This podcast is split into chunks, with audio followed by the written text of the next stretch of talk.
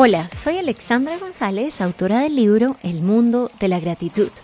Por años estuve azotada por la depresión y vi la vida a blanco y negro, hasta que me di cuenta de que Dios nos ha llamado a vivir una vida libre, extravagante, llena de luz y por ende de color. Acompáñame en esta segunda temporada en donde semana a semana hablaremos acerca de cómo cultivar y cuidar tu salud mental y emocional, construyendo también una fe fuerte con la cual puedas entonces derribar todas las fortalezas mentales y así poder vivir una vida a full color.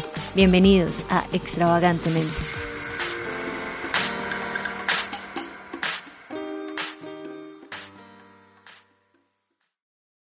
Hola a todos, un saludo muy muy especial. Hoy estoy muy contenta por estar una nueva semana con ustedes en este episodio y hoy hablaremos acerca de un tema que ustedes solicitaron en redes sociales y fue la frustración. ¿Qué es la frustración? ¿Es buena? ¿Es mala? Cómo poder combatir la frustración, tolerar la frustración y poder, bueno, obviamente sacarle provecho a esta situación. Así que estoy muy feliz de poder hablar hoy con ustedes este tema y bueno, también quiero contarles que en dos episodios del mes de octubre tendremos dos invitados muy especiales, de manera que es importantísimo que ustedes estén conectados. Estos temas ustedes los solicitaron por redes sociales, yo no soy la más experta, pero en dado caso siempre buscaré personas que tengan experiencia, conocimiento, de modo que nos puedan dar luces y todos podamos pues entonces tener una educación en el área mental, emocional, que propenda también por vivir una vida íntegra, sana en todas las áreas de nuestra vida. Así que los invito para que estén muy conectados en los episodios de este mes. Bueno, y sin más preámbulo, iniciemos nuestro tema de hoy. Yo sé que a muchos nos han dicho que la vida no es color de rosa y efectivamente no es color de rosa. Muchos hemos tenido problemas, dificultades, desafíos y tal vez las cosas no han salido como las estábamos, las estábamos esperando.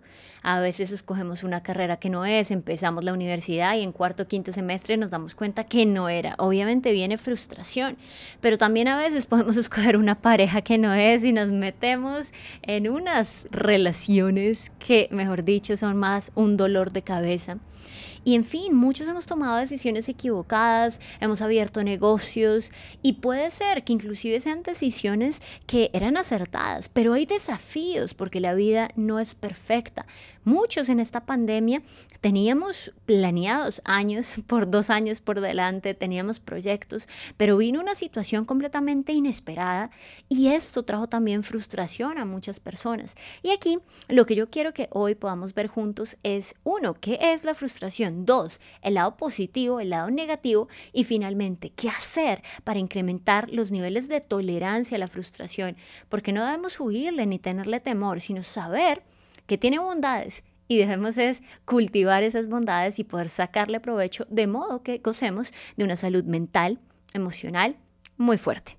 Entonces, ¿qué es la frustración? Básicamente es la imposibilidad de lograr un deseo. Y es ahí cuando viene ese sentimiento de tristeza, decepción y desilusión, cuando esta imposibilidad es provocada. En otras palabras, es cuando nuestras expectativas no se cumplen. La realidad es diferente a la expectativa. Ahora bien, quisiera hablar con ustedes acerca de seis causas negativas o maneras negativas de ver la frustración. Y la primera, obviamente, es la comparación y la falta de contentamiento. Muchísimas personas, sobre todo los más jóvenes hoy en día, debido a las redes sociales y esta turbulencia de información, creen en la utopía de la perfección. Entonces ven a la vieja que tiene 90, 60, 90, el cuerpo súper escultural, la piel perfecta, sin acné, el pelo ondulado, sin frizz, y dicen, wow, yo quiero ser como ella. Y cuando se ven ellos mismos en el espejo y ven que hay acné, que hay pecas, que el pelo tiene acné, entonces se frustran dicen, pero miren, ella sí y yo no. Entonces, básicamente, esa comparación que estamos viendo en redes sociales está trayendo muchísima frustración y obviamente como no sabemos manejarla, pues esto está relacionado con niveles de ansiedad, incidencia en tristeza, niveles de depresión hasta el punto de que hay chicos que se quieren quitar la vida porque se comparan con personas que no tienen ni idea de su vida, de su pasado. Y acá yo tengo como un statement y es, si yo miro a alguien que no sea para compararme, sino para inspirarme, porque la comparación nunca va a traer cosas buenas, o yo me siento súper por encima de los demás y los miro con una ceja súper arriba, o me siento como la cucaracha más horrible, nefasta, como la de Franz Kafka, que está en medio de la modernidad completamente abrumada. Y la idea no es ni que yo me sienta una plebeya, ni que esté por encima de las personas mirándolos de manera pusilánime, de ninguna manera. Yo debo inspirarme cuando mire a otras personas, pero por ejemplo yo, yo miro ejemplos en redes sociales que a veces uno ve la persona que es emprendedora, tiene una familia, eh, tiene el cuerpo perfecto, la casa, los yates, y uno dice, wow. Y se, se produce como esta imagen de perfección, pero hoy yo repito esta frase que tal vez hemos escuchado, la vida no es color de rosa y es que tiene mucho sentido cuando tiene matices, cuando nos caemos, cuando hay subidas y bajadas. Y de hecho en el libro de Eclesiastés 7:14 dice lo siguiente, cuando te vengan buenos tiempos, disfrútalos, pero cuando te lleguen los malos, piensa que unos y otros son obra de Dios y que el hombre nunca sabe con qué habrá de encontrarse en esta vida. Entonces, no sé por qué tenemos esta imagen utópica de que la vida tiene que ser perfecta, de que si me caigo es algo terrible, de que ahí se acaba la vida. Y tal vez es obviamente por esta imagen maquillada que nos han vendido los medios, las redes sociales, pero es maravilloso cuando tú te caes y disfrutas. Yo me acuerdo que hace algunos años yo hice una carrera en, en montaña eran 12 kilómetros y era subir un montón, o sea, la altitud era enorme hasta llegar al páramo. Y llegué al páramo, empecé a ver frailejones, había neblina, yo no tenía nada como de ropa tan, tan apropiada para este tipo de carreras, pero aún así la disfruté emparamada, tiritando de frío. Me caí en medio del barro, quedé enterrada como en una parte de barro, pero personas que iban también en la carrera me levantaron y fue como, wow, o sea, si yo hubiera tenido esta mentalidad de perfección, como oh, me caí, mi ropa está sucia, estoy tiritando de frío, pobre de mí, oh, moriré de hipotermia. Pero de ninguna manera fue como, gracias Dios por estos frailejones, por este paisaje. Y aunque yo no iba a ganar eso porque no soy atleta profesional, estaba disfrutando. Y esto simplemente me hace pensar que aunque hay cosas que a veces no tenemos en nuestro planning, ocurren y debemos enfrentarlas, disfrutarlas y salir avanti. Lo que no podemos es quedarnos estancados, llorando, porque a todos nos ocurre esto. También es una mentira pensar yo soy el único y todos los demás tienen la vida perfecta. Ellos tienen padres y yo no. Ellos son de piel blanca y yo no. Y los de piel morena van a decir otra cosa y los de piel blanca van a decir otro y los de pelo negro van a decir de los rubios. Siempre esa comparación es algo completamente, mm, que, algo que atropella, que daña, que denigra y es algo completamente tóxico. Por lo cual, para evitar tener una perspectiva negativa de la frustración y poder tener una mejor tolerancia, no nos comparemos ni pensemos que la perfección existe. La segunda característica que no nos ayuda a tolerar la frustración es la inmediatez. Estamos en la generación de lo express. Ya no vamos a los restaurantes y más ahora en la pandemia, todos por aplicaciones, domicilios, queremos todo ya. Y básicamente, hasta para las relaciones, hay un montón de aplicaciones para tener citas con personas, para ir al médico, ya no hay que desplazarse, todo es online. Entonces la inmediatez está a un clic de distancia. Por ende, las personas han empezado a odiar los procesos y quieren todo ya. Conocen a una persona y me quiero acostar ya. Van a una universidad y es, si puedo hacer cinco semestres en seis meses, mejor. O sea, inclusive, si suene como un poco redundante, es así. Una persona ya no quiere hacer la receta manualita, cortando el tomate, la cebolla. No, si viene todo enlatado, mejor. Si viene al horno, lo metemos ahí. Entonces está esta cultura de microondas y esto lo queremos también trasladar a muchas cosas de la vida. A veces una empresa toma tiempo para construir, obviamente dependiendo del sector, pero queremos tener éxito de la noche a la mañana. Y resulta que las buenas cosas de la vida toman tiempo. Hay recetas que son deli, una paella, una sopa ramen, un ajiaco, un arroz con pollo, un arroz de mar, en fin, piensa en el plato de tu país que es súper rico y que es un plato típico. Eso no se hace de la noche a la mañana, eso toma tiempo, requiere amor, que tú pienses con antelación qué es lo que vas a hacer, qué recipientes vas a usar. Pero hoy en día, y yo a veces me incluyo, o sea, yo en la cocina soy un poco torpe y de verdad, si yo tengo la opción de pedir un domicilio, lo pido, pero en los días que yo me dedico y hago recetas, sobre todo postres que me encantan, ahí es cuando yo digo, wow, de verdad, dedicarle tiempo a las cosas. Inclusive hay recetas que desde la noche anterior deja esto en la nevera y tú tienes que cultivar esos procesos, disfrutarlos. Pero el enemigo de la tolerancia a la frustración es esta inmediatez. ¿Por qué? Porque cuando la gente no le dan las cosas rápido, tiene que hacer fila en el banco, hay gente que se pone brava y dice, ah, pero es que aquí mi dinero no vale y se ponen a gritar porque predominan su vida las emociones, son personas emocionales y la ira los controla en momentos de dificultad.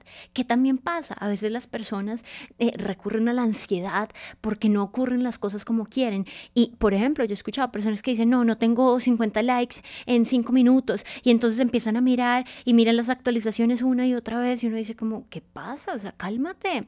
No es que todavía mi video tiene como cinco vistas y todavía, y empieza como, o sea, no estamos disfrutando los procesos, estamos haciendo las cosas con una motivación incorrecta. Y obviamente aquí podemos desarrollar mayores niveles de tristeza, que luego van a migrar a una depresión y el temor migrará entonces a la ansiedad. Por lo cual es muy importante que yo pueda saber que la vida requiere procesos, que hay cosas que toman tiempo y que yo debo cultivar esos procesos. Número tres, y un poco relacionada con la anterior, la impaciencia y altos niveles de exigencia. En cuanto al temperamento, por ejemplo, las personas que son líderes, coléricos, esas personas que tienen metas, que son súper determinadas, que tienen planeados dos, tres, cuatro, cinco años adelante en su empresa, en su vida personal, son las que obviamente tienen todo fríamente calculado. Y cuando algo se les sale de la fórmula, pues evidentemente esos niveles de exigencia hacen que se frustren. Y esto, esto me describe un poco a mí y yo hablaba con mi neuróloga y ella me decía, Alex, tú tienes que mm, tener unas metas que sean un poco más realistas, realizables, no te abrumes planeando una década por delante, no, dale, llega una meta, tienes felicidad, luego vas a otra y vas a tener felicidad, pero si tienes 80 metas, eso va a ser súper abrumador. Y si por X o Y motivo no las puedes cumplir, pues la frustración va a ser mayor. Por lo tanto, exígete, sí, está bien, la mediocridad no es algo que debemos apoyar, pero que sea algo racional, que sea algo realizable y que sea paulatino. Yo no puedo pensar siempre en saltos cuánticos, de 0 a 1. Si antes no vendías en tu empresa y ya vendiste dos de las unidades que tú ofreces, súper. Ya en una semana vas a multiplicarlo y posiblemente vendes 8 y ya luego vas a, a, a, a mirar el tema de crecimiento. Pero los procesos son importantes y aquí el tema de la paciencia es crucial, asimismo, como el tema de esos niveles de exigencia. No te des látigo, porque si no la frustración te va a carcomer y de manera joven te vas a envejecer prematuramente. Entonces te lo digo por experiencia propia. No dejes que te controlen este tipo de, de sentimientos y de pensamientos. El siguiente factor negativo está relacionado con el egoísmo. Hay muchísimas personas que piensan que el mundo gira alrededor de ellos y que se tiene que hacer la voluntad de ellos. Cuando algo no ocurre, se ponen bravos y están acostumbrados a que siempre les digan sí. De hecho, creo que esta cultura nace desde la niñez y la adolescencia, cuando los padres no le enseñan a sus hijos que en muchos momentos tienen que decir no. Si el niño quiere dulces todos los días, en algún momento el padre tendrá que decir no, lo siento, hoy es día de vegetales, hoy es día de salir a hacer deporte, no más videojuegos. Entonces, esto va a hacer que el niño piense que no es una opción y que no todo es para él, de que tiene que compartir sus juguetes, de que debe salir y tener relaciones sociales con otros niños porque de lo contrario los padres estarán formando lo que se llamará como pequeños Hitlers, niños que quieren que se haga su voluntad a como del lugar y que van a obligar a otros en un futuro a que hagan lo que ellos quieren, inclusive de manera coercitiva, de manera violenta, y obviamente no lo queremos. Ahora bien, factor número 5 negativo que no nos ayuda a tolerar la frustración es cuando tenemos una baja capacidad de flexibilidad y adaptabilidad. En esta pandemia muchas personas se frustraron en entraron en depresión, ansiedad, haciendo cosas inclusive letales como cortarse o cayeron en adicciones en, en el área sexual, mental, en fin. ¿Por qué? Porque tenían una capacidad muy baja de negociación, de flexibilidad y eran radicales. Era, yo tenía estos planes, pero me iba a ir de vacaciones y ¿por qué no pasó? Y me iba a casar y ahora tengo que cancelar mi boda. Yo conocí personas que ya habían comprado tiquetes, tenían luna de miel, todos los invitados, pero son estas vicisitudes, contingencias de la vida que tenemos que sortear y aprender a sortearlas. Entonces, ¿qué es lo que ocurre aquí? A veces las cosas no son blancas y negras, están en colores intermedios y debemos aprender a que esto igual puede pasar en la vida. Nadie está exento de perder el control. De hecho, nadie tiene el control, solo Dios. Y esto debe tener un carácter inminente en nuestra vida, porque imagínate en tu trabajo si te dicen, bueno, ahora tienes que trabajar los sábados, pero ¿por qué? Es que esto no me gusta. O por lo contrario, si tú te retraes y te pones a llorar y dices, no, mi vida no tiene sentido, este trabajo nunca, valoran lo que yo hago y tienes como esos adverbios, nunca, siempre, yo no valgo, nada. Y esto que, que es súper dramático y drástico, pues obviamente va a haber dolor y la frustración se va a convertir en algo mucho más tortuoso por lo cual, de verdad que yo considero que es de vital importancia poder desarrollar este poder de negociación, poder ser flexibles ante los cambios. Hay cosas que no nos gusta, pero vamos a tener que negociar. Yo me acuerdo que al comienzo de la pandemia para mí fue durísimo venir a trabajar en mi casa, sobre todo para ir a la cocina. Yo decía, ¿cómo voy a lavar la losa? Yo debería estar trabajando y aquí lavando platos. ¿Qué es esto? Pero, pero era, Dios estaba también trabajando mi carácter. Y después, a veces mi mamá era como, pero es que aquí nadie se le ocurre lavar la losa. yo decía, pero es que esto, ¿a quién se le va a ocurrir lavar la losa? A nadie. Y, y tuvimos que llegar a un punto de inflexión y decir, bueno, tal día tú lavas la losa, tal día el otro, hicimos un Excel, lo pegamos y así se alivianaron las cargas. Pero si yo hubiera quedado frustrada y como, no, ¿qué voy a hacer? Mi vida es dura, se acabó, soy la reina de la lavada de la losa. Pues no, ahí sí me da un ataque y la tristeza profunda y diría que se me acabaron mis sueños profesionales por lavar la losa. Bueno, estoy siendo súper exagerada, esto también es como solo dos días a la semana, pero, pero, pero bueno, esto es un ejemplo muy, muy vano sin embargo, todos hemos tenido situaciones duras. Yo no me voy a poner aquí a contarles todo lo que me ha pasado en estos días, pero, pero yo también he tenido que lidiar con la frustración y lo he hecho obviamente de la mano de Dios, pero también con amigos, familiares que me han fortalecido en este pensamiento y es, ok, yo voy a negociar, ¿qué se puede hacer? Me acuerdo solo para darles un ejemplo adicional estaba cerrando una empresa que, bueno, tuve que, hacerlo durante esa pandemia y le dije a un amigo como, mira, estoy cansada, me han devuelto los papeles de la alcaldía una y otra vez, ya no sé qué hacer, de verdad, me voy a rendir. Y él me dijo como, ok, delega, ¿por qué no delegas eso? ¿Por qué no le pagas a alguien para que lo haga? Y yo nunca había pensado en eso y fue como, es una parte de negociación, yo podría estar frustrada llorando y no, personas hemos perdido dinero por malos negocios, pero uno tiene dos opciones, o se echa la pena llorar o dice, bueno, ya aprendí y yo me levanto y sigo para adelante. Otros dos ejemplos en la Biblia, Pedro y Judas. ¿Qué hizo Pedro? Negó a Jesús tres veces. Su deseo era no hacerlo, pero a veces, así como él, todos nos traicionamos de alguna manera. Y la Biblia dice en Lucas 2.62 que lloró amargamente. O sea, su frustración fue tan, tan grande que fue como al Señor de mi vida, al que dije que sus palabras me cambiaban, lo he traicionado, lo he negado, soy un vil pecador, literalmente. ¿Qué pasó con Judas? Judas lo vendió por 30 monedas de plata. Ambos traicionaron a Jesús de manera diferente. ¿Qué hizo Pedro? Pedro luego, luego volvió a los brazos de Jesús y luego tomó el llamado que le había dado Jesús. ¿Qué hizo Judas? Se suicidó. La culpa lo abrumó y fue más grande que el llamado y el amor de su Señor. Así, siempre vamos a tener posibilidades, pero debemos negociar y buscar siempre salidas, porque siempre hay una salida. Y la última característica negativa es la desmotivación constante. Cuando tú tienes una meta, un deseo, tú lo tienes ahí y vas a tener disciplina de pensamiento. Si tú dices, mira, yo voy a ahorrar y me voy a comprar una casa, no sé, a los 30 años, a los 32 años, tú lo tienes ahí y puede que hubo pandemia, se te alargó un año, bueno, a los 33, y tú, bueno, no sé, diferentes cosas, si es un carro, si es una meta académica, en fin, tú lo tienes ahí, pero el hecho de que hayan dificultades no te puede botar al piso como, bueno, ya no se pudo. No, disciplina de pensamientos, como lo he dicho en episodios anteriores, un pensamiento tenaz. Ahora bien, por otro lado, quiero hablar de la parte positiva de la frustración. Y el número uno es la persistencia y la disciplina. Cuando tú encuentras obstáculos en la vida, desafíos, tú puedes tener esta opción de decir, yo voy a persistir. No importa, si hay una montaña, yo voy a escalar y llego a la cima. Y si después veo que hay otra montaña, yo seguiré escalando y construiré músculo. Y también es ese pensamiento tenaz que tú digas, y sobre todo si Dios está conmigo, ¿quién contra mí? No hay temor que sea más grande que mi Dios. Y yo no estoy sola y tú activas tu voz. Esto es más que programación neurolingüística. Esto es fe, fe pura. La fe cree y habla. El apóstol Pablo decía, tenemos el mismo espíritu de fe que cree y habla. Y yo debo hablar lo que yo creo y obviamente debo creer lo que esté en línea, en concordancia con la palabra de Dios.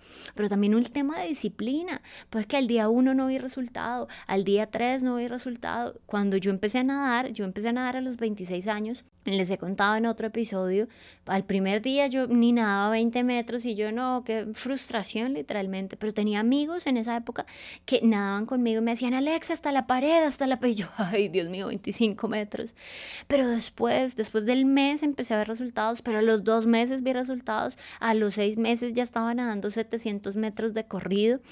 Y es este tema de disciplina. Hay cosas que no son gratuitas. Hay gente que se acostumbró a que todo se lo regalen. No, hay cosas que uno tiene que pagar un precio. Hay gente que quiere, no, quiero bajar de peso, pero comiendo hamburguesa. No se vale, eso es, mejor dicho, es una mentira, es una falacia. Me quiero casar, pero que vengan y me golpeen a la puerta menos. Quiero ver milagros, pero no quiero orar. Iluso, ilusa, no se puede. Entonces hay tantas cosas que requieren disciplina, no solo en los pensamientos, pero en nuestras acciones. Así que ese es el punto número uno.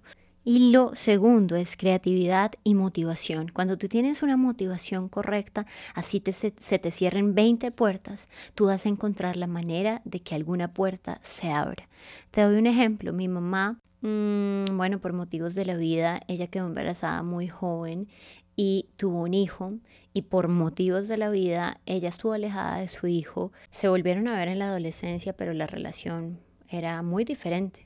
Y por muchos años mi mamá cargó este dolor porque no tenía la relación que quería con su hijo y aunque le daba cosas y comían y en fin, como cosas materiales, la relación no era la misma y mi mamá intentó una y otra cosa, pero su último método y el más persistente fue orar, fue mostrarle el amor, fue traerlo a nuestra casa y hoy les puedo decir que Dios ha hecho un milagro porque mi mamá nunca se rindió.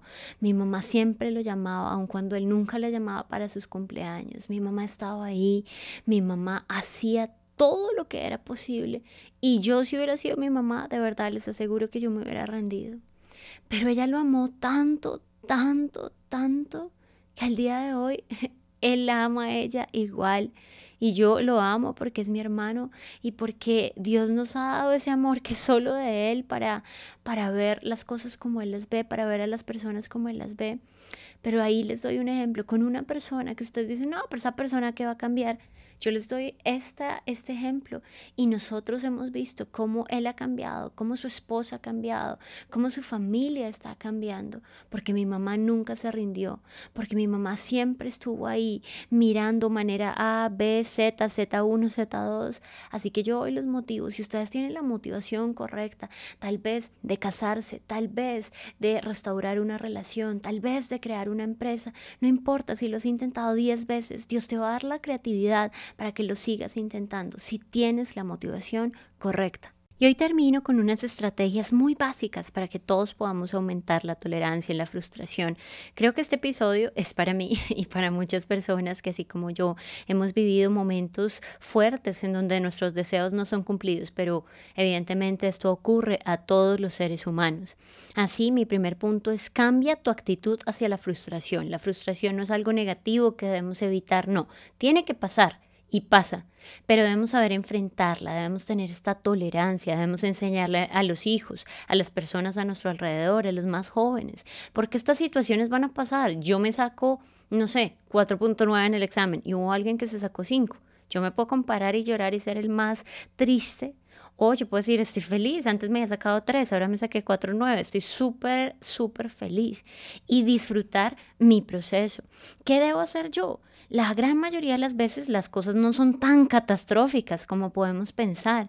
Entonces es muy importante que nosotros podamos lidiar, con las cosas que se nos pasan eh, por el camino, que se interponen. Así que lo primero que les digo es cambien su mentalidad con respecto a la frustración. No es algo negativo. Debemos enfrentarla, abrazarla y sacarle todo el provecho, porque si nosotros sabemos sacarle el provecho, pues vamos a ser personas perseverantes, disciplinadas, creativas que vamos a, a salir avanti a pesar de las adversidades. Número dos, cree en los procesos y disfrútalos, disfruta cada día. Hay una película que me gusta muchísimo que se llama El Camino del Guerrero y aquí básicamente el sabio lleva a este joven a hacer hiking, a esta caminata por la montaña y el chico quiere decir, ya, quiero llegar a la montaña, quiero llegar a la montaña. Y finalmente llega a la montaña y dice, ¿era esto? Y finalmente le dice, lo más importante es el camino no es la meta. Y creo que es algo fabuloso. A veces estamos tan, tan enfocados en las metas. Yo me quiero casar, es que yo quiero tener ya una empresa, es que yo quiero tener esto. Y cuando llegamos allá no lo disfrutamos porque tampoco disfrutamos el proceso. Y ese es un principio. Si yo no disfruto el proceso, no disfrutaré la meta, porque ambas están completamente relacionadas. Pero lo que me llevó más tiempo fue el proceso. Y lo debo disfrutar porque si no, de verdad que hasta me voy a enfermar. Así que yo hoy les digo, la vida se compone de más bien disfrutemos esos altibajos.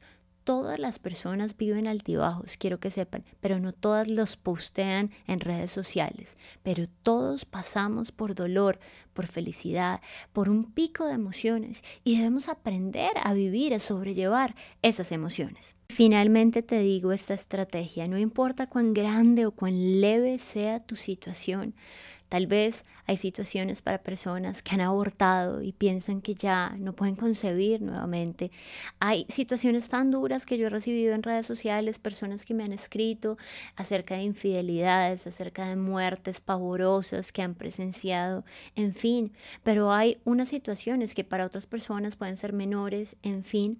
Lo que yo quiero es que independientemente de tu situación, tengas en tu mente Filipenses 4, 6 y 7 que dicen, no se inquieten por nada.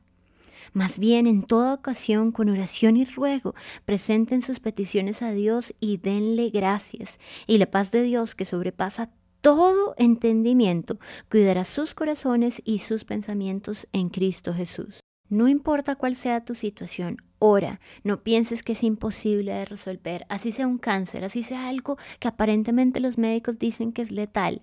Ora, cree, no te angusties, entrégale esta situación a Dios de todo corazón. Presenta esa petición y dale gracias. Señor, no entiendo por qué, te doy gracias. Mira, yo quiero hacer esto, no entiendo por qué, te doy gracias, te doy gracias. En medio de esta frustración, Señor, enséñame, enséñame. No sé qué hacer. Veo un callejón sin salida y yo te aseguro que si tú oras y le das gracias a Dios, Él abrirá puertas, aun cuando parecía un laberinto, aun cuando parecía una prisión. Cuando tú abres tu boca y le das gracias y lo alabas, vas a ser libre, vas a ver la salida, van a llegar esas gafas en donde vas a ver las cosas desde una óptica diferente y la frustración va a tomar sentido, te ayudará a tomar carácter y te ayudará entonces a estar firme cuando puedas conquistar esos lugares que Dios ha planeado para ti y son muchos, así que prepárate. Les envío un súper abrazo y recuerden, no debemos huirle a la frustración, debemos tolerarla y fortalecernos. Gracias por haberme acompañado en este episodio. Te invito a que te suscribas a este podcast y puedas compartir también este contenido con tus amigos y familiares. Hasta la próxima.